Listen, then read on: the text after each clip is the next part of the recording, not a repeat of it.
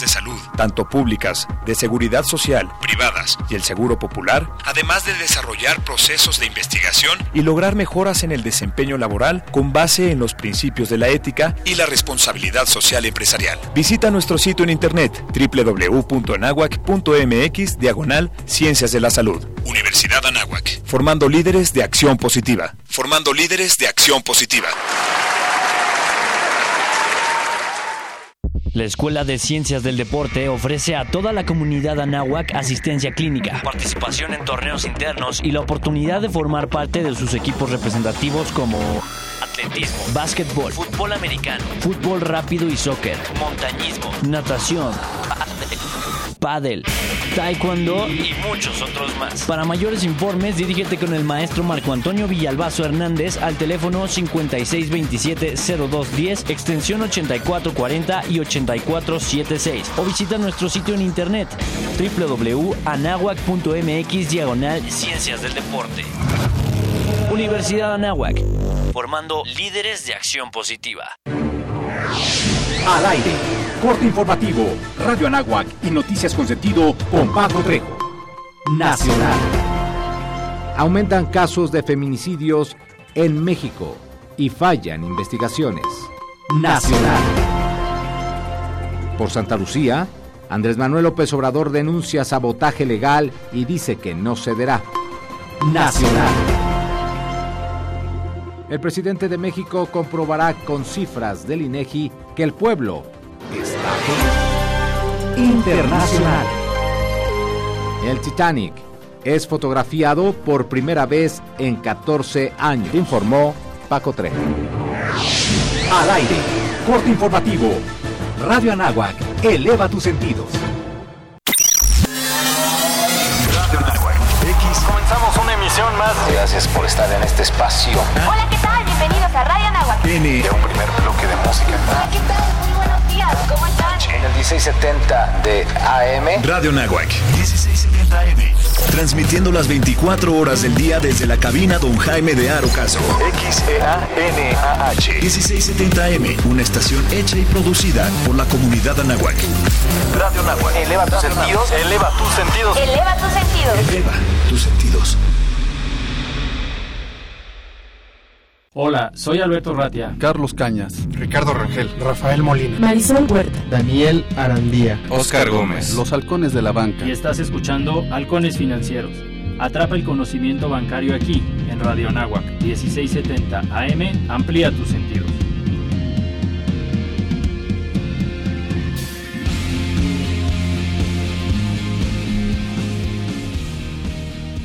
¿Qué tal amigos del Cones Financieros? Pues bienvenidos a un día más aquí transmitiendo desde el 1670 de Radio Anáhuac. Ya con todos los eh, alumnos, yo creo que el 90% de los alumnos ya se están integrando aquí a clases desde el día de ayer. ¿Qué tal el tráfico? Tenemos unos eh, invitadazos de lujo. Vamos a darle continuidad a un tema que, que quedamos pendientes, sobre todo una mesa muy rica. Hace, yo creo que hace un mes, ¿verdad? Precisamente. Sí. Eh, eh, bueno, pues vamos a darle continuidad y sobre todo a un tema súper interesante que está en mucha boga y para que queden claras ciertas cosillas, ciertas este, eh, cuestiones muy delicadas que pues nada más aquí los expertos saben. Y pues eh, sin más preámbulos, muchísimas gracias a mis amigos de Delphi Consulting y en específico a Marta y a Rodrigo. Bienvenidos a su programa Halcones Financieros. ¿Cómo estamos? Gracias, Ricardo. Muchísimas gracias por la invitación. Muy contentos de estar aquí nuevamente para platicar de todos estos temas que tanto nos apasionan. Rodrigo, bienvenido. Hola Ricardo, un placer otra vez estar aquí en este programa, saludos a tu audiencia. Y pues sí, como dice Marta, el tema de sustentabilidad va a ser algo muy interesante con el cual vamos a discutir hoy. Eh, Muy, muy, esperemos que saquemos muchas cosas este, enriquecedoras. Ahorita estamos esperando a Santiago Rincón y este, pues ni modo, o sea, el tráfico hay que ser Inicio muy de clases. paciente. Sí, sí, sí, claro, ¿no? Y, y a veces las distancias son muy cortas, pero este, pero eh, yo creo que nos complicamos un poquito, ¿no? Ahí. Pero bueno, sin más preámbulos, eh, a ver, eh, siempre escuchamos y ahorita está muy de boga. Aquí es como yo creo que el, tema de, los productos orgánicos, ¿no? Escuchamos que orgánico aquí, orgánico aquí, orgánico allá. Y este y pues vaya, muchas veces no sabemos qué, qué es esa definición y ahora entra el punto de la, de la sustentabilidad. La sustentabilidad creo que es un tema que, pues vaya, cada vez escuchamos más, ¿no? Las empresas que es sustentable, que dicen que manejan un sello, este, o, o que se jactan de ser sustentables. Pero Marta, eh, ¿cuál sería como que la definición correcta o, o qué deberíamos de entender por sustentabilidad? Pues es que aquí depende desde dónde se vea. No, típicamente la gente cuando escucha de sustentabilidad piensa en, en el tema de medio ambiente, en qué tanto se van a plantar arbo- arbolitos, qué tanto vas a reciclar o tienes luz con energías alternativas. Pero en realidad cuando hablamos de sustentabilidad empresarial, estamos hablando de un tema de cómo vamos a hacer para que la empresa se sostenga en el largo plazo.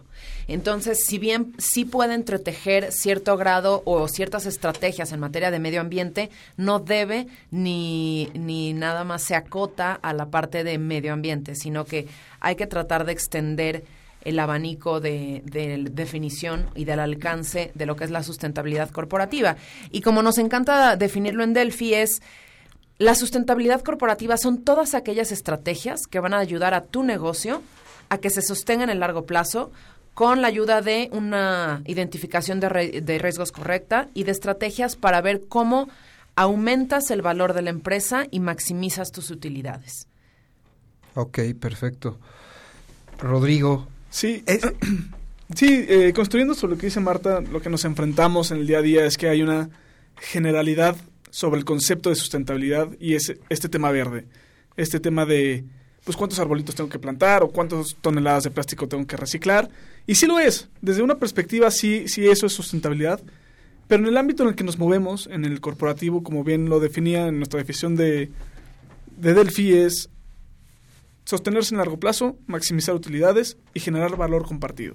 Y aparte de generar valor compartido, ya estás enfocándote en una parte de proyectos sustentables, en el cual es un ganar-ganar para la empresa y para los, las diferentes áreas de los diferentes grupos de interés que puede tener la empresa. Ok, e- eso es importantísimo los proyectos porque digo, no nada más es como dices Marta, el sembrar arbolitos, el decir, bueno, pues vamos a apagar la luz. Creo que esos eh, tienen otra definición, entran dentro de otro rubro, ¿no? Eh, El, el tema ambiental, ¿no? El tema ambiental, digamos que en el mundo de la empresa así ya corporativo, vemos que la sustentabilidad corporativa se divide en tres grandes pilares. El famoso ESG, que es un trípode que la E va para el pilar de environmental, la parte de medio ambiente.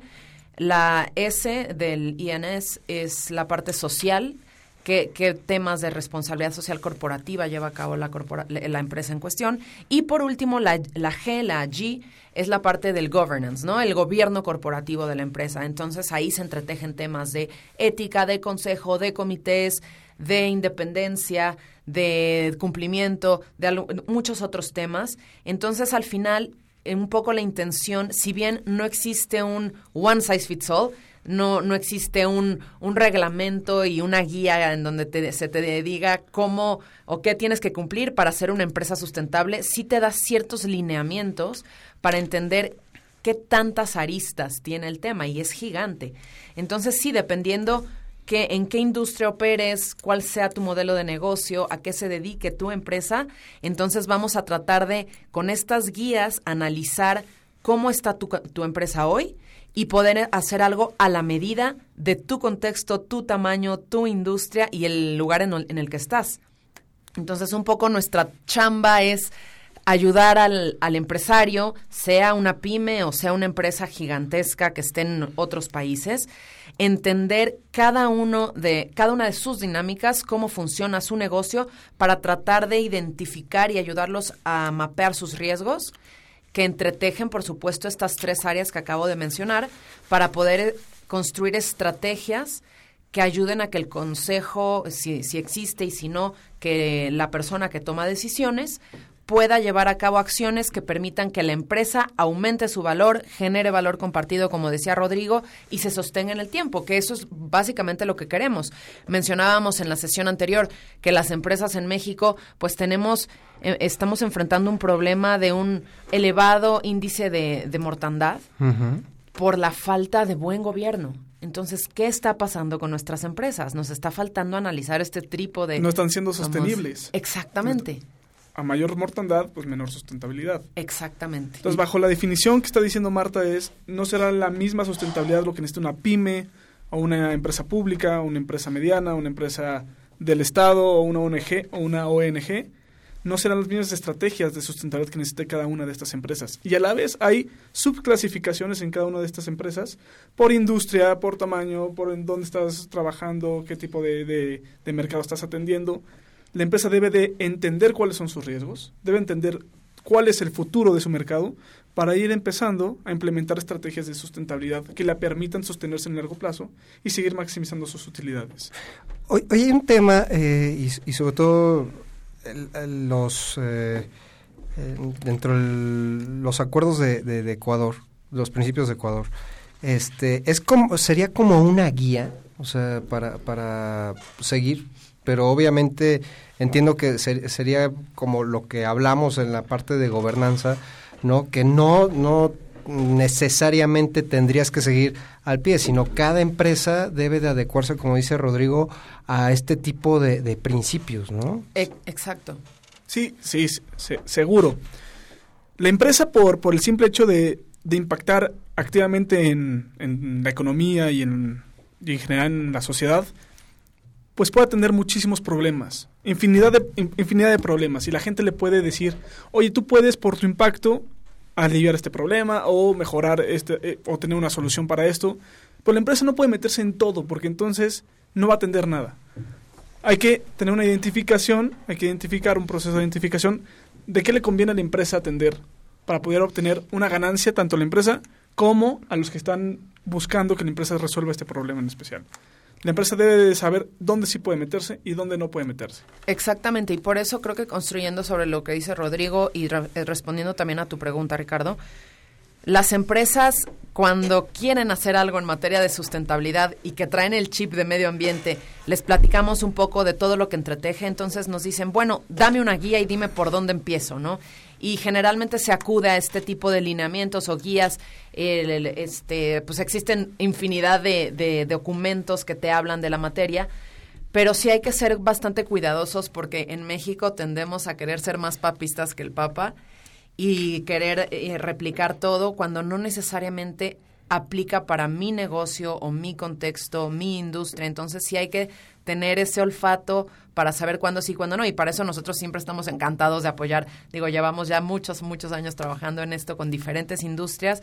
Entonces, eh, pues sí es importante tener este, este entendimiento. Más de 10 años y 6 como Delphi, ¿no? Entiendo. Exactamente. Perfecto. Oye, pues eh, le doy la bienvenida a Santiago Rincón. Bienvenido ya aquí sufriendo por el tráfico, ¿no? Bienvenido a clases, mi querido Ricardo. Muy bien, muy bien, para que te acuerdes de, tus de, de tu época de estudiantil. Exactamente. Oye, pues estamos platicando un poquito en la mesa de este, los principios de Ecuador. Ya nos salimos del Pacto de París, entonces ya resolvimos todo, Santiago. Perfecto, pues ya, vámonos. No, pu- pues, sobre todo de, de- estamos definiendo la parte de sustentabilidad y me gustaría preguntarte, Santiago, desde el punto de vista bursátil, ¿cómo podríamos entender la, la, eh, la importancia de la sustentabilidad? O sea, no tanto la definición como tal, sino qué tan bueno es el, este, llevar la sustentabilidad al, entorno bursátil. Por supuesto, digo, y creo que es algo un poco más intuitivo de lo que la gente, de lo que la gente piensa. Hablando recientemente con un fondo de pensiones norteamericano, me decían, mira, ve, para mí sustentabilidad, digo, no es plantar árboles, o sea, yo me fijo en otras cosas, por ejemplo, yo invierto en empresas locales estadounidenses en particular, que, por ejemplo, paguen 100% su tasa de impuestos, que no tengan un, un offshore, que no estén establecidas en Irlanda para evadir impuestos, sino que paguen al 100, porque al final del día los pensionados de ese fondo de pensiones son gente que se va a retirar con 800, 1000 dólares al mes, no es gente muy rica, pero se puede beneficiar mucho más de lo que la gente puede hacer con los impuestos que paga esa empresa al full, es decir, un sistema de salud este, eficiente, un sistema de educación también completo.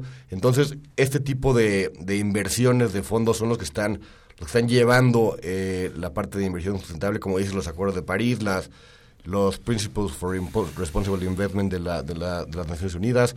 Son temas que todo el mundo trae muy en, muy muy en boga y muy en boca, pero creo que es un tema mucho más intuitivo y que los asset managers, los que tienen el dinero, son los que están llevando ese tema a donde debe de llegar, ¿no? Digo, si ves la, la definición ecológica de sustentabilidad es no acabarte un recurso más rápido de lo que se renueva. Y eso creo que aplica no solamente para el tema ecológico, sino también para los temas de negocio, para temas de, de- de inversión. Entonces la empresa tiene que saber invertir, saber permanecer en el tiempo sin acabarse todo lo que tiene a su disposición antes de que lo pueda renovar, ¿no? Oye, eso es importantísimo porque creo que parte de, digo, se- sería como que el apellido de la palabra sustentabilidad es, es el impacto, ¿no? A veces, como bien menciona Santiago, esa, ese tipo de inversiones, a lo mejor visto eh, desde el punto de vista bursátil, o sea, el impacto que genera a largo plazo, a, la- a lo mejor, eh, no sé, en temas financieros, y, y corríjanme, este, no lo vemos en, en, el, en el presente, ¿no? Pero pues tiene, tiene ese impacto a largo plazo, como decía Rodrigo hace un momento, y pues mantiene a la empresa este sostenida y, y ahora sí que este eh, con esa trascendencia que busca, ¿no? Exactamente. Como, como bien dices, hoy, hoy por hoy no hay estudios que te digan así blanco y negro, una inversión verde es más rentable que una inversión normal. No existen porque es un tema relativamente nuevo. Pero la tendencia va para allá, cada vez hay diferentes maneras de medir el impacto de una inversión. Y como dices, hay que fijarse en la permanencia en el tiempo, hay que fijarse en la renovación de recursos, hay que fijarse en el impacto social y de desarrollo que tienen las comunidades, todo este tipo de empresas. Y bueno, y el gran reto que vivimos en México es el tema de la información, ¿no? O sea, que las empresas, tanto públicas como privadas, reporten qué están haciendo en temas no solamente de plantar árboles, sino también de gobierno corporativo, en temas sociales que hacen por sus comunidades, por, perdón, por sus comunidades. Y hay un rezago en el tema de que lo que, lo que está acostumbrado al, el empresario mexicano a reportar. Tú dices, oye, pues el inversionista nada más se fija en mis financieros, entonces nada más reporta estados financieros. Pero no, hoy por hoy cada vez más inversionistas, y especialmente los fondos grandes, ya, ya los locales también lo están haciendo, sobre todo los fondos de pensiones, pero también aseguradoras, también fondos de inversión, están empezando a fijarse en qué reporta una empresa. Digo, de las 150, 150 perdón, empresas listadas que tenemos en México, poco menos de 60 reportan algo. O sea, no te digo que un reporte entero, sino algo de sustentabilidad. Lo cual no es nada, o sea, deberíamos estar mucho más allá, este, y empresas de todos los giros, no solamente porque soy la minera o la que tengo un impacto ambiental fuerte, tengo que reportar sustentabilidad, sino aunque sea un banco, aunque sea una microfinanciera, este, no importa el giro, puedes reportar algo y darle a un al, inversionista algo extra, un dulce, para que, para que, para que tenga una razón de invertir contigo, ¿no? Que eh, volvemos a la pregunta este, de hace un mes. Que el empresario que debe de preguntarse para decir, oye, pues tengo que apostarle más a la sustentabilidad? ¿Es necesario tener este, eh, pues vaya, mencionar la sustentabilidad o reportar más bien en el caso de los, eh, de los corporativos eh, los temas sustentables? Sí, sí es la respuesta más rápida a, a la pregunta. Ahora me gustaría elaborar en ella. Recordemos que una empresa que, y sobre, ahorita hablando, por ejemplo, de empresas públicas, si queremos dar confianza al mercado y es lo que estamos buscando, entonces el reporte es el mecanismo idóneo para comunicar lo que estás haciendo y poder dar la confianza al mercado que permita que tu empresa con este uso de recursos y estas buenas prácticas se sostenga en el tiempo, que era lo que buscábamos. Entiendo que tenemos que ir a Sí, corte. tenemos un... no- nos agarraron a- ahora sí machucándonos los dedos. Sí. Regresamos este después de este corte, 1670 AM, eh, Radio Anáhuac, eleva tus sentidos. El tiempo es oro. Regresaremos con más conocimiento bancario aquí en tu programa Halcones Financieros. Twitter no es una red social, sino una nueva forma de comunicación. Así aseguró Jack Dorsey, cofundador de esta red social y fundador de Square, una empresa de pagos mediante teléfonos móviles. La empresa Ogio en la que Jack Dorsey estaba trabajando en 2005 fue el caldo de cultivo de la creación de Obvious Corp, el germen de Twitter tal y como lo conocemos hoy en día.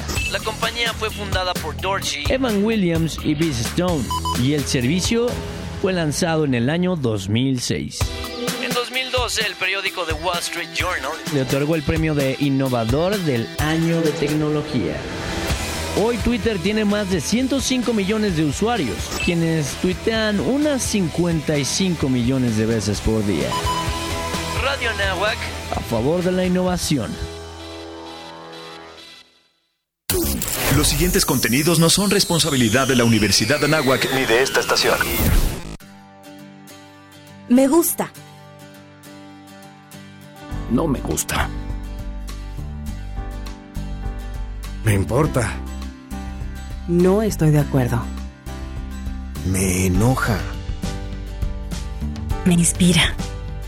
México es plural y las personas tenemos diferentes opiniones, pero hay algo que nos une. Queremos que nos vaya bien. Porque en la democracia contamos todas. Contamos todos.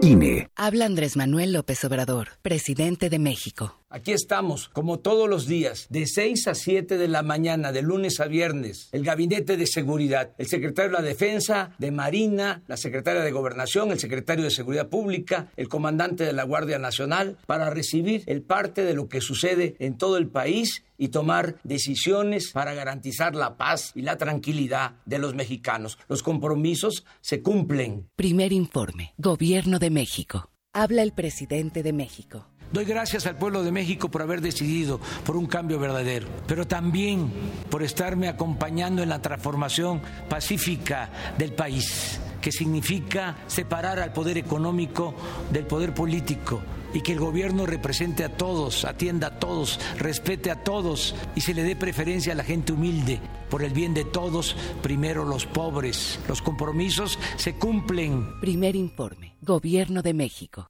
Existen momentos en la vida que no sabemos hacia dónde ir. Qué mejor que alguien nos ayude para retomar el camino correcto. No te pierdas todos los miércoles de 5 a 6 de la tarde. Coordenadas de vida. Por Radio Nahuac. Eleva tus sentidos.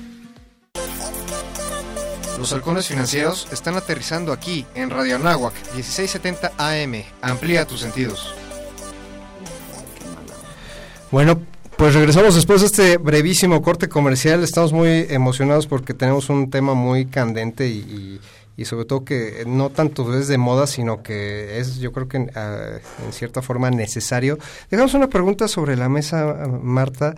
Eh, ¿Es necesario o no que nos cuestionemos esta parte de sustentabilidad? Sí, el empresario debe cuestionarse y sí, el empresario debe hacer las preguntas a las personas adecuadas. Porque como decíamos en un principio, la sustentabilidad se puede definir desde diferentes perspectivas y el error más, eh, más común que encontramos es que se acota al tema de medio ambiente y ahí se queda. Entonces, el empresario no le encuentra valor cuando se le define de esa forma, porque dice, oye, yo me voy a ocupar primero por vender, primero por sostenerme y, y no me voy a dedicar al tema de medio ambiente, a los arbolitos o a la energía eléctrica que voy a poder ahorrar si cambio mis focos. Aquí el tema va más allá de eso, entonces sí hay que hacer las preguntas adecuadas. La sustentabilidad corporativa, visto eh, de esta manera holística, viene a ayudar al empresario a construir una visión distinta y más completa de su negocio y todas las estrategias que vamos construyendo de la mano son para que él aumente el valor, para que identifique bien sus riesgos, pueda atacarlos y además pueda generar una estrategia de continuidad para que el negocio se sostenga en el largo plazo. Básicamente es eso y esto aplica para empresas pequeñas, para empresas grandes, empresas privadas y empresas públicas, familiares, no familiares, no importa cómo sea tu negocio, la sustentabilidad corporativa vista desde esta manera integral siempre viene a sumar y no a restar y no hacer un gasto, sino una inversión. Perfecto. Y algo que, que me interesó mucho, Santiago, lo que comentaste, a ver, cuando yo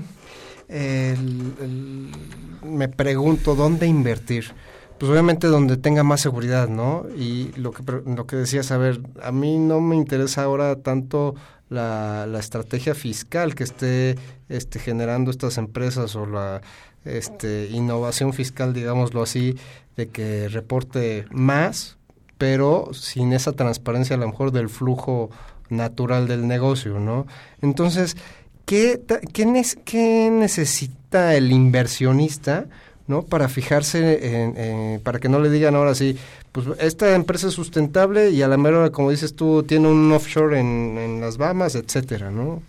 Eh, digo, acabas de tocar un gran punto. Yo creo que cada inversionista se fija en cosas muy diferentes. O sea, digo, si ves un fondo de pensiones, se fija por sus pensionados. Digo, además de que buscan más rendimiento para ellos, busca que tengan una vida y ya que se pensionen este, lo más plena posible. Entonces, si la empresa tiene un beneficio social en la comunidad, si tiene temas de este, de, de, como decía, de pagar impuestos para que tengan mejores parques, mejores este, temas de salud, pues el fondo de pensiones creo que está un, hay un interés alineado en ese sentido, ¿no? Lo mismo para otro, otro tipo de inversionistas, que al final del día, si tú estás dispuesto a sacrificar, aunque sea una parte muy chica de rendimientos, con tal de tener un beneficio por otro lado, ya sea social, ya sea de, o sea, por ejemplo, empresas farmacéuticas que invierten mucho en, en, en, en, ¿cómo se llama? R&D, en en investigación este, para nuevas curas, pues si lo ves, oye, si estás dispuestos a tal vez regalarle una medicina o darle algún bien social a la gente, pues tal vez inviertes más en esa, en esa farmacéutica que en otra que no hace lo mismo, ¿no?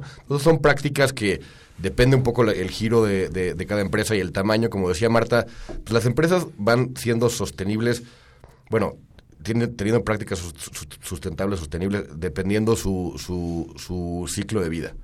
O sea, si está empezando en la empresa, pues se fija en ella misma, que yo haga las cosas bien. Si vas teniendo cada vez un poquito más de tamaño y más de control, por ejemplo, de tus proveedores, puedes controlar que tus proveedores también sean, en la medida de lo posible, sostenibles. Por ejemplo, hablando de empresas de esas enormes de semiconductores, de celulares, pues tal vez que sus proveedores no tengan temas de prácticas de esclavitud en, en países tercermundistas o que las, las, prácticas, las prácticas mineras de sus proveedores sean las, mejores de acuerdo con los principios que apliquen.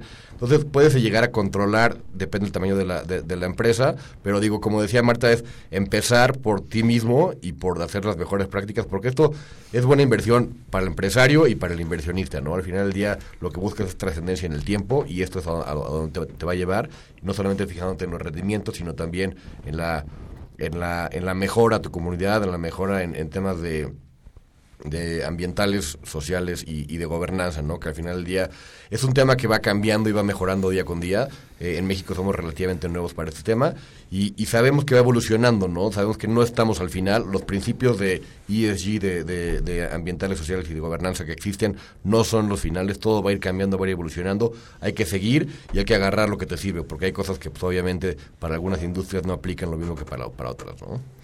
Existe en en el mercado hablamos de reportes, creo que eh, hoy por hoy, y no sé, creo que para proyectos sobre todo, eh, evaluación de proyectos y, este financiamiento, entiendo que Banobras es el único que tiene ahorita como que la, actualización en términos de reporte de este tipo de, de este, en materia de sustentabilidad. Pero, ¿de qué forma... Eh, ¿Existe alguna calificación como tal? Hablamos de, ciertas calificaciones en las cuales entra o no entra este, una empresa sustentable. Eso, eso ¿cómo lo podemos este, eh, evaluar o, qué, cuál es la forma sería más más correcta de, apegarnos a ese tipo de calificaciones o guía, no sé. Pues aquí hay que tener mucho cuidado porque iniciativas hay muchas. En México como tal no existe un sello de, o certificación en materia de sustentabilidad y, este nuevamente se puede llegar a confundir únicamente el tema ambiental. Ahora, existen distintas iniciativas, existe por ahí un índice de, sustentabilidad este, de América Latina y hay otro en, Bolsa Mexicana de Valores, que es el, el IPC sustentable, pero el punto es, hay que saber entender con qué herramienta y con qué metodología están midiendo mis prácticas. Entonces, eh, partiendo de ahí, es ver qué tipo de criterios se están tomando en cuenta, porque no necesariamente el palomear todos esos criterios para esta eh, función o este proyecto en particular, significa que yo ya soy una empresa sustentable. Entonces sí hay que tener muchísimo cuidado con esto porque no nos blinda el hecho de estar certificados, entre comillas, por una metodología en particular, sino que siempre hay que tener la conciencia de que la sustentabilidad tiene que ser a la medida.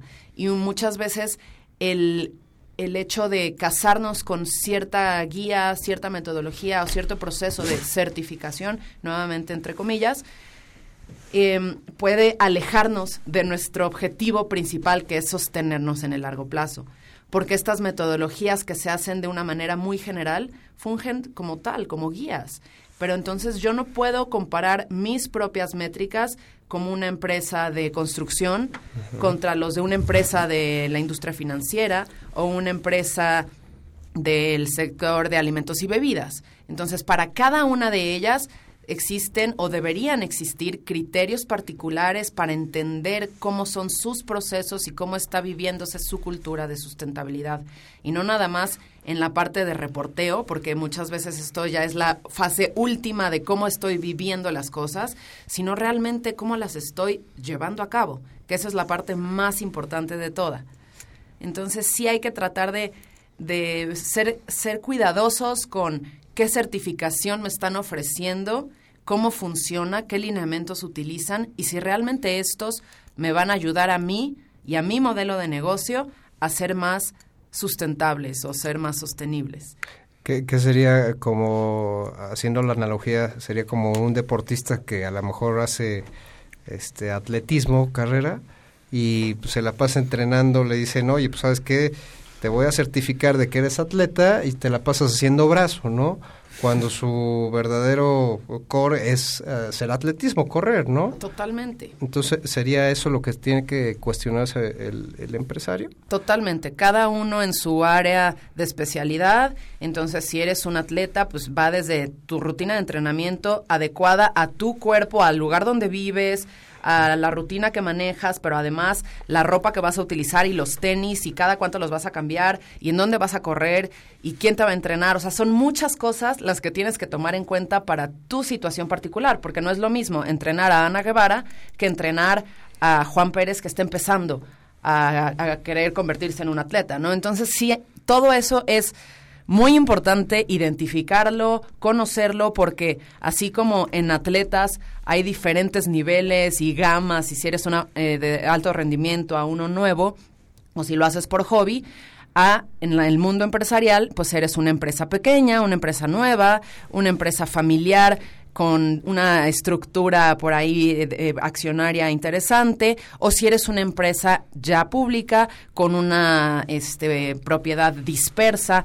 Todo eso hay que tomarlo en cuenta para hacer una estrategia de sostenibilidad a la medida. Eso es lo más importante, porque nosotros buscamos que la sostenibilidad genere valor para la empresa en particular y sí estamos hablando de un tema de confianza y por eso la parte del reporte es importante, pero sobre todo a nosotros nos preocupa y nos ocupa que la sustentabilidad se viva dentro de cada organización en, en su contexto particular. Sí, ahí, me, me, gustaría complementar un poco lo que, lo que dice Marta. Yo creo que hay, hay dos aristas. Una es este, la parte de las empresas públicas que ya reportan y que, y que activamente están recibiendo eh, inversiones entran a índices. Hay que fijarse mucho, como bien decía Marta, en los índices sustentables, qué metodología siguen, cómo están medidos. Justamente ahorita que mencionabas un índice, en Viva estamos este, trabajando en un índice sustentable que cumpla con, con requerimientos eh, a niveles globales de temas de sustentabilidad y no solamente los locales y que se adhiera muy bien a las industrias y sectores que están representados en el, sector, en el mercado de valores mexicano y bueno, una parte es el compliance de, del día a día de, lo, que la empresa este, reporta en temas de sustentabilidad. Y la otra que mencionaste tú, Ricardo, es la parte de los bonos verdes. Como bien mencionaste, Banobras es uno de los bancos de desarrollo aquí en México que está llevando la pauta en temas de bonos verdes. Y aquí, un poco más que medir a la empresa qué tan verde es, se mide el fin de los recursos. Para un bono en particular, ¿qué va a pasar con ese dinero? Si es para un proyecto de infraestructura que va a mejorar la calidad de vida de alguna comunidad, se puede clasificar como verde. Si es para temas de energía renovable, o sea, el fin de los recursos, ¿para qué se va a usar? Y esto, como bien decía Marta también, lo hacen calificadoras que están aprendiendo también, tienen una curva de aprendizaje y aunque este, pueden clasificar un bono como verde hoy, tal vez mañana, lo mismo, la- lo mismo que pensaban hoy ya cambió. Entonces, es un tema de que todos estamos aprendiendo, todos estamos tratando de llevar, pero hoy por hoy, este, creemos que si el fin de los recursos de un bono que puede ser clasificado como verde son para un fin que ayude a la gente, ayude al medio ambiente, sí eh, puede, puede ser clasificado como verde.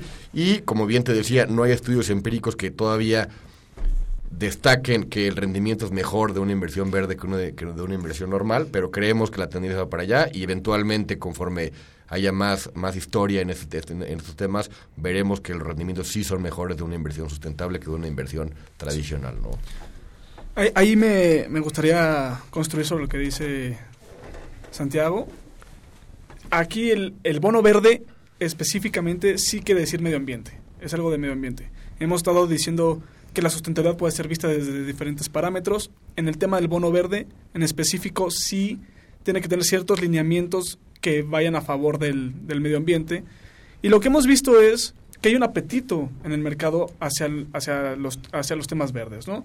Y la empresa no puede dejar de pasar esta oportunidad de generar valor compartido. Si hay un apetito en el mercado, ¿por qué no hacer proyectos que me generen un valor a mí y a mis inversionistas o a mis accionistas y también generen un valor a la comunidad?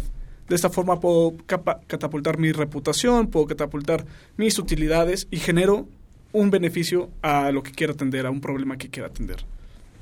Ok, entiendo eh, y, y sobre todo no es que no sea rentable, sino que a lo mejor si yo esperaría de un proyecto este, del mismo orden sin eh, la- el apoyo, este, vamos a, a ponerle nombre ambiental, no específico, y yo hiciera el mismo proyecto sin considerar esas variables, podría llegar a lo mejor a esperar 100 pesos. Pero si yo quisiera meterle esta nota este, eh, sostenible, ambiental, que tenga ese impacto ambiental, pues a lo mejor no voy a generar 100, voy a generar pues 90, pero a final de cuentas sí, sí genero esa rentabilidad. Eso es lo que, lo que, lo, lo que podría generar esta sustentabilidad. Sí. ¿Cómo, ¿Cómo se puede valorar un proyecto sustentable? ¿no? Exacto, yo creo que- Entonces, dentro de Delphi creemos que los proyectos sustentables se, se miden por tres grandes características. Una, si estás mitigando un riesgo para tu empresa. Ok. Dos, si estás generando una- un diferenciador y te vuelves una y se vuelve una ventaja competitiva frente a, a- a tus competidores. Y tres, si es rentable. Si no cumple con esas tres, entonces, por más verde que sea, no es buena para la empresa porque estás faltando a la, prime- a la premisa superior, que es sostenerse en el largo plazo. Si yo como farmacéutica empiezo a tener proyectos para cuidar a la iguana verde, ¿no? De Veracruz, no sé. Pero no tiene nada que ver con mi modelo de negocio, no estoy siendo sustentable para la empresa. Puedo estar siendo sustentable para un grupo de interés que quiere cuidar a la iguana verde. Pero para mis inversionistas y para mis accionistas no estoy siendo sustentable, estoy desperdiciando ese dinero porque no estoy siendo rentable, no estoy atendiendo un riesgo y no estoy generando un, no estoy generando un diferenciador con mi competencia. Perfecto, Rodrigo. Pues regresamos ahorita después de este brevísimo corte comercial. Estamos aquí transmitiendo desde el 1670 del AM Radio Nahuac. Eleva tus sentidos. El tiempo es oro. Regresaremos con más conocimiento bancario aquí en tu programa Halcones Financieros. ¿Te gustaría practicar algún deporte? La Escuela de Ciencias del Deporte ofrece sus modernas y multitudinarias instalaciones. Contando con campos profesionales para fútbol, soccer y fútbol americano, un gimnasio, pista de atletismo, canchas de tenis, básquetbol y voleibol, entre muchas otras. Para mayores informes, dirígete con el maestro Marco Antonio Villalbazo Hernández al teléfono 5627-0210, extensión 8440 y 8476. O visita nuestro sitio en internet www.anahuac.mx diagonal Ciencias del Deporte. Universidad Anáhuac, formando líderes de acción positiva. En Radio Nahuac nos gusta estar presente en todos lados. Síguenos en nuestras redes sociales. Facebook, Radio Nahuac. Twitter, arroba Radio Anáhuac AM. Instagram, Radio Anáhuac 1670. Ya lo sabes, Radio Nahuac. Eleva tus sentidos. En México, la idea de rendir homenaje a las madres con un monumento surge en el año de 1921. El 10 de mayo de 1944, el entonces presidente Manuel Ávila Camacho colocó la primera piedra de lo que sería el Monumento a la Madre. Fue construido por Luis Ortiz Monasterio e inaugurado por Miguel Alemán Valdés el 10 de mayo de 1949. Se conforma por tres esculturas, un hombre de rasgos indígenas en posición de escribir, una mujer con una mazorca de maíz, símbolo de la fertilidad, y la figura más grande es la de una mujer con un niño en brazos representando a la madre. La placa del monumento cuenta con la siguiente inscripción, a la que nos amó antes de conocernos. Desde ese momento, el monumento a la madre se encuentra en el Jardín del Arte, entre las calles de Sullivan, Villalongín y la Avenida de los Insurgentes en la Ciudad de México. El arte de guiar o enseñar no es solo vocación de los profesores y esto nos lo ponen en claro Alfonso, Penélope, Nancy, Marimar, Rubén y el gusanito. En La Manzana, un programa dedicado a la enseñanza, todos los miércoles de 10 a 11 de la mañana por Radio Nahuac 1670 AM. Amplía tus sentidos. Los halcones financieros están aterrizando aquí en Radio Anáhuac 1670 AM. Amplía tus sentidos. ¿Qué tal amigos? Pues regresamos después de este corte comercial, estamos platicando un poquito de algo muy interesante. Creo que eh, a veces la necesidad de financiamiento nos aventura a tomar ciertas decisiones y, y en términos, por ejemplo, eh, y puntualmente Santiago, ¿existe una diferencia entre el costo financiero a lo mejor de un bono normal y un bono verde? Qué, qué bueno que lo sacas. Hoy por hoy, o sea, la diferencia va a ser muy poca. Justo, por, ejemplo, lo- los bonos de Banobra sacó al mismo tiempo dos bonos verdes y un bono normal. Las tasas fueron prácticamente las mismas. Esto significa que los inversionistas mexicanos todavía no están distinguiendo de manera visible la rentabilidad de un bono sustentable, de un bono verde. Este, y lo mismo pasa en las empresas que tienen una calificación de sustentabilidad más alta o más baja que otras. Todavía a los inversionistas les falta meterse, que lo estamos viendo poco a poco en temas de, o sea, yo creo que ahí los más avanzados son los fondos de pensiones y como decía, de ahí siguen los fondos de inversión y las aseguradoras, pero están empezando y ya están empezando a fijar en esto y son cada vez más minuciosos. Ahorita en, en el, en el corte platicábamos de este tema del lavado verde, que, que algunas empresas, sobre todo algunos sectores que pueden este, verse afectados por temas medioambientales como son las mineras o- o empresas de este tipo, nada más se fijan en lo que se fija una calificadora y tratan de sacar 10 en ese tipo de, de, temas, pero no se fijan en todo lo demás. Un inversionista experto, que entre, digo, cada vez se so- so- sofistican más los inversionistas, es más, ya incluso la CONSAR está recomendando que las AFORES tengan gente especializada en temas sustentables dentro de, sus portafolios de inversión, este, para fijarse en ese tipo de, temas de, lavado verde. Y lavado verde se, refiere a que una empresa que parezca que es sustentable, que no lo es, porque nada más se fijó en estos 3, 4, 5 factores que se iba a fijar la calificadora, pero todo lo demás lo deja abandonado, ¿no? Entonces, a mí se me hace una, muy buena práctica que los inversionistas cada vez tengan más recursos dedicados al tema de sustentabilidad y se fijen en lo que realmente la empresa está haciendo y no nada más lo que reporta, ¿no?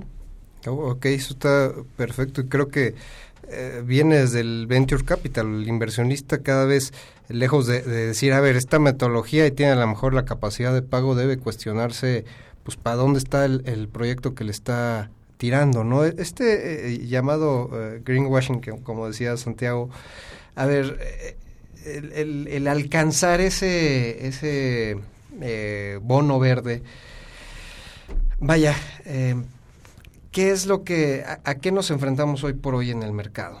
O sea, si yo quisiera a lo mejor emitir el bono verde y alcanzar ese, ese financiamiento, ¿cuáles son las, las, las limitantes que, que, o más bien, cuáles serían los problemas con los que me encuentro hoy en día? Para empezar, si una empresa quiere emitir un bono verde, tiene que tener un proyecto verde, ¿no? No puedes decir quiero emitir, quiero atraer dinero para, para temas verdes sin tener proyectos en, en puerta o ya activos para refinanciar ese proyecto verde con estos bonos. Esa sería la primera. Si no tienes la capacidad o si no tienes todavía la innovación para entrar en temas verdes, pues emite otro tipo de certificados que te ayuden a financiar tu operación, pero no un tema verde porque no puedes aplicarlo. Porque el, el bono verde específicamente tiene que ir a programas avalados por los Green Bond Principles, que son una lista de, temas que te dice solamente estos les vamos a dar la etiqueta verde y sobre esto tienes que destinar todo tu dinero. No puedes utilizarlo para nada más. Oye, y bueno, se nos acaba el tiempo y quisiera no desperdiciarlo. Eh, en, temas más prácticos, ahorita eh, se, se firmó un acuerdo del Consejo Coordinador Empresarial para en vista de, de- de todos los, sus eh, agremiados para ah, temas sustentables. Y por otro lado, también la, la parte de Hacienda que busca cada vez generar mayor transparencia, este, ¿de qué forma se traduce hoy por hoy esa, eh, esa necesidad de, de- de- de- implementar estos, estos mecanismos, pues, tanto de gobernanza como ambiental como social? Hijo, acabas de tocar un tema crucial, que es, eh, digo, que se a mí me parece una gran iniciativa la del Consejo Coordinador Empresarial, pero al final del día son los empresarios decidiendo qué van a seguir ellos. Entonces, ahí que- digo yo personalmente creo que hay un conflicto si ellos se, se- se- se marcan su propia pauta. Creo que tiene que haber alguien este, neutral en medio. Por ejemplo, en Francia, que sa- sacó, salió la, la, la regla 173, famosa esta, que todos los fondos tienen que hacer disclosure, tienen que decir cómo están evaluando temas sustentables. Obviamente tú como autoridad no puedes obligar a un inversionista a invertir en cierto tipo de activos, pero sí puedes decirles, oye, quiero que me digas cómo estás evaluando temas de sustentabilidad. Aquí la CONSAR está trabajando en reglas este, similares, lo cual se me hace una iniciativa buenísima. Lo del Consejo Coordinador Empresarial, aplaudo la iniciativa, pero creo que no puede ser juez y parte. Entonces ahí hay, según yo, un conflicto de que tú mismo te guíes tu propia pauta de qué es verde para ti como empresario, ¿no? Entonces yo creo que tiene que haber algo más neutral, alguna entidad, este, no sé si gubernamental, pero una entidad neutral este, marcando la pauta para los empresarios de qué es lo que va a ser sustentable para ellos, ¿no? Que aquí, me- perdón, me gustaría hacer eh, un comentario, porque digo, además de nuestro tema en Delphi, somos parte del Consejo Coordinador Empresarial, estamos en la Comisión de Mejores Prácticas de Gobierno Corporativo y, dentro de nuestra estructura y de- dentro de nuestro comité, pues hay subcomités. Y, dentro de nuestro subcomité en el que pertenecemos tanto Rodrigo como yo, un poco la intención y la dinámica de trabajo es eh, sí tratar de entender qué está pasando en otros lugares del mundo para que con toda la objetividad posible nosotros podamos entretejer estas prácticas y, y nominarlas en el, en el comité superior y luego nuestro presidente del comité superior eh, lo comunica al resto de los comités y nuestro presidente de- del Consejo Coordinador Empresarial. Entonces, así va funcionando y creo que en cada una de las comisiones que tenemos sí, sí se trata de abarcar eh, este, este factor de, de independencia y de, objetividad, porque en cada uno de los grupos de trabajo se tienen personas, pues como nosotros, ¿no? Que no somos empresarios eh, como tal, somos pues socios de una empresa de consultoría y así se tienen actores independientes en cada uno, que nuestra labor es precisamente empujar para que el empresario no dicte todas las reglas que, que al final los van a, a medir. ¿No? Eh, esto en el tema de gobierno corporativo y entiendo que en el, en el resto de la dinámica del Consejo se, se trabaja de igual manera. Eh, hemos tenido en, este, en estos últimos periodos sesiones en donde se está tratando de homologar la parte de trabajo en todo el Consejo Coordinador Empresarial para alinearnos a ciertos objetivos de trabajo a nivel nacional y alinearnos a, los a la administración y a los objetivos que se marcan a nivel eh, país. Entonces creo que es bien importante el esfuerzo y sí creo que vale la pena mencionarlo.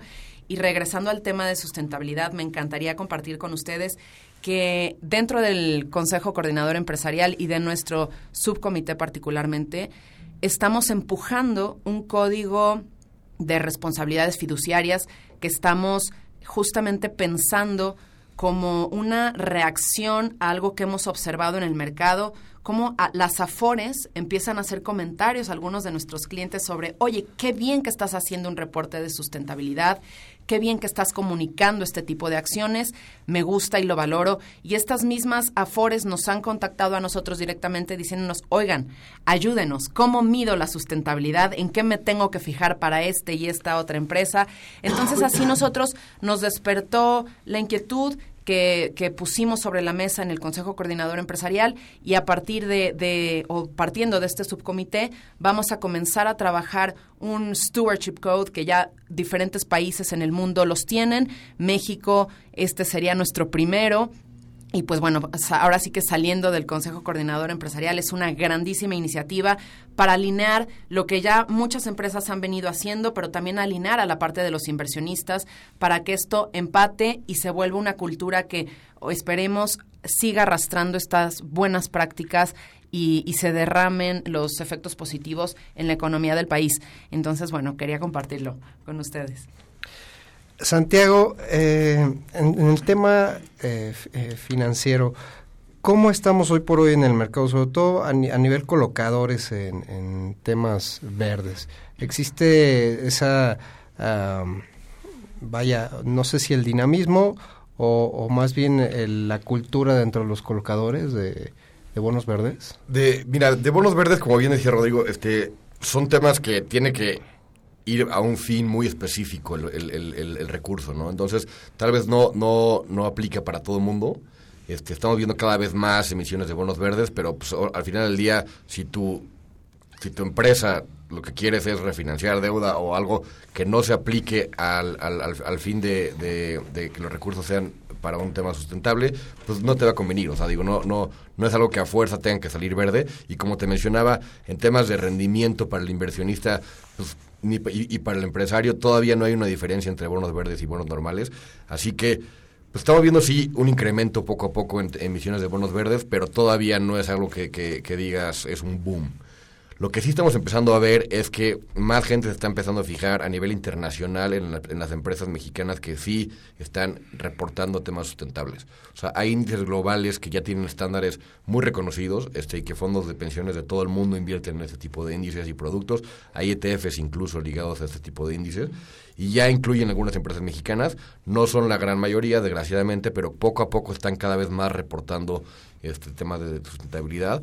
Y la idea es que llegue, lleguemos a tener un reporte estándar, como decía Marta, este robusto y que incluya pues, las aristas de cada industria, ¿no? O sea, que si tú eres una empresa minera, se fijen un poco más en tu, no sé, consumo de agua o daño al medio ambiente, que si eres un banco y se fijen más en tu gobierno corporativo y en tu consumo de papel, no sé. O sea, tiene que ver un poco con la industria, pero creemos que sí hay ciertos ejemplos, justo hablando con inversionistas asiáticos, decían, a ver, hay un reporte que es uno muy famoso que es de Unilever, que al parecer es de los reportes más profundos en temas de sustentabilidad y lo están agarrando muchos como ejemplo. O sea, incluso empresas como Samsung y como este y como Hyundai están agarrando el reporte Unilever como un benchmark para reportar sustentabilidad, lo cual es bueno y que esto eventualmente evolucione y se haga todavía algo más robusto, ¿no? Pero siempre y cuando haya líderes en los sectores, como decía Marta, crear un stewardship code en México es algo básico, es algo necesario, estamos un poco rezagados, creo bueno que ya se está haciendo, este, y pues alguien tiene que llevar la batuta, ¿no?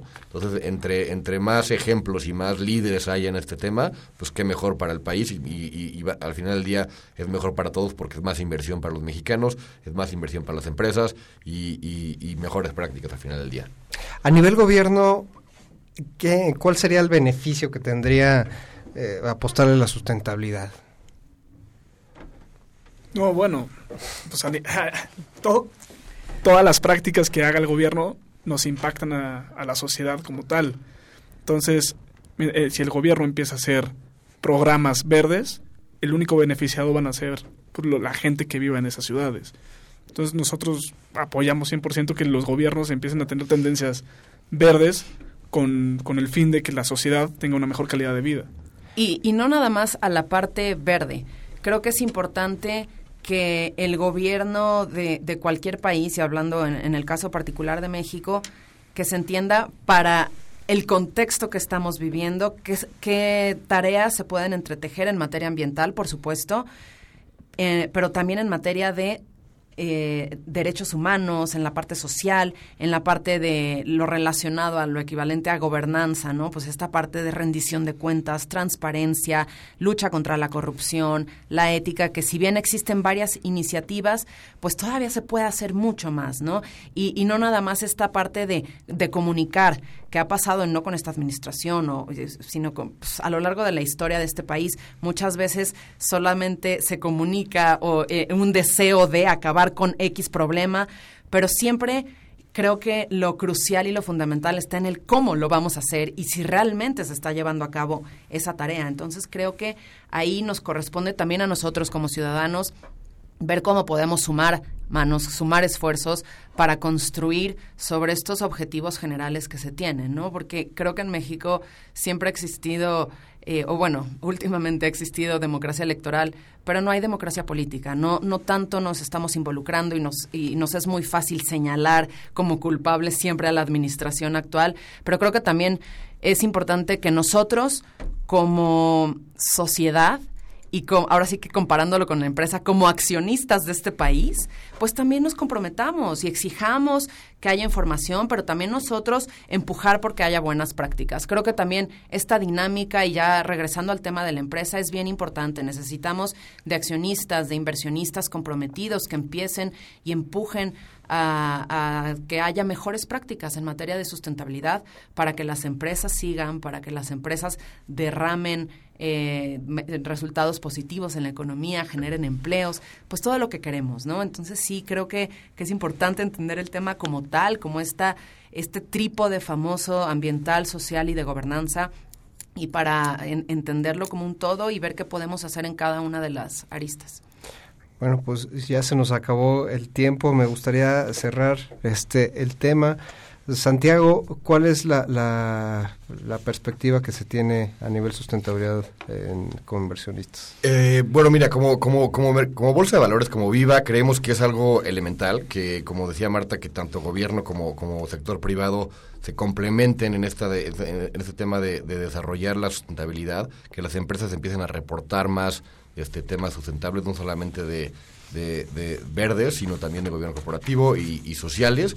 Va a ser un beneficio para la sociedad en general, para los inversionistas, que es es la parte que vemos nosotros y, y, para las empresas que se mantengan a lo largo del tiempo, ¿no?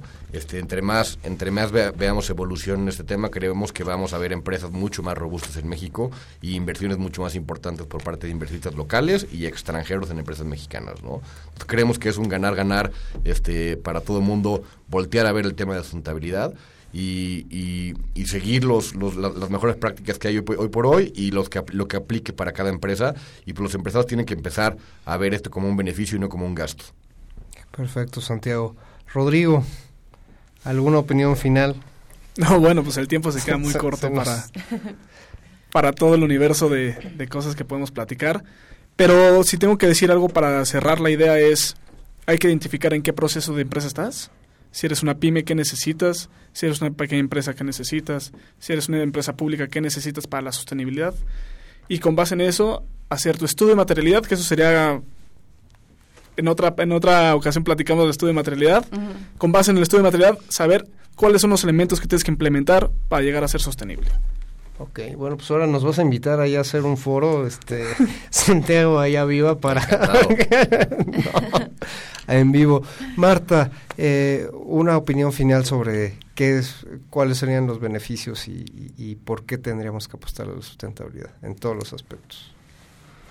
Eh, bueno, yo creo que sí es no, no la verdad creo que lo, la parte central de la sustentabilidad es hay que voltear a verla porque va, si queremos que nuestra empresa trascienda y nuestra empresa eh, continúe generándome utilidades, hay que voltear a ver el tema, hay que adaptarlo a mi contexto porque esto no nada más va a beneficiarte a ti como empresario y a, a todos tus grupos de interés directos, sino también indirectamente vas a estar beneficiando a la sociedad en la que vives. Entonces creo que es un ganar-ganar, la sustentabilidad es viene a sumar y no a restar.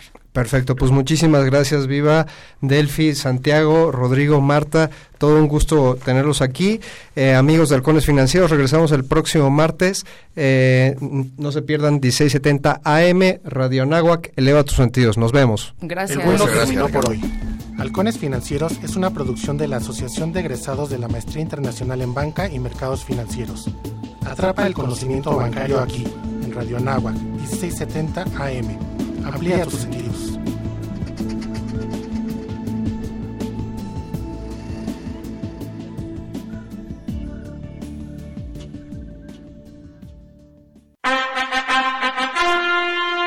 El licenciado en Terapia Física y Rehabilitación de la Universidad Anáhuac es una persona con una sólida formación profesional, intelectual, humana, social y espiritual que buscan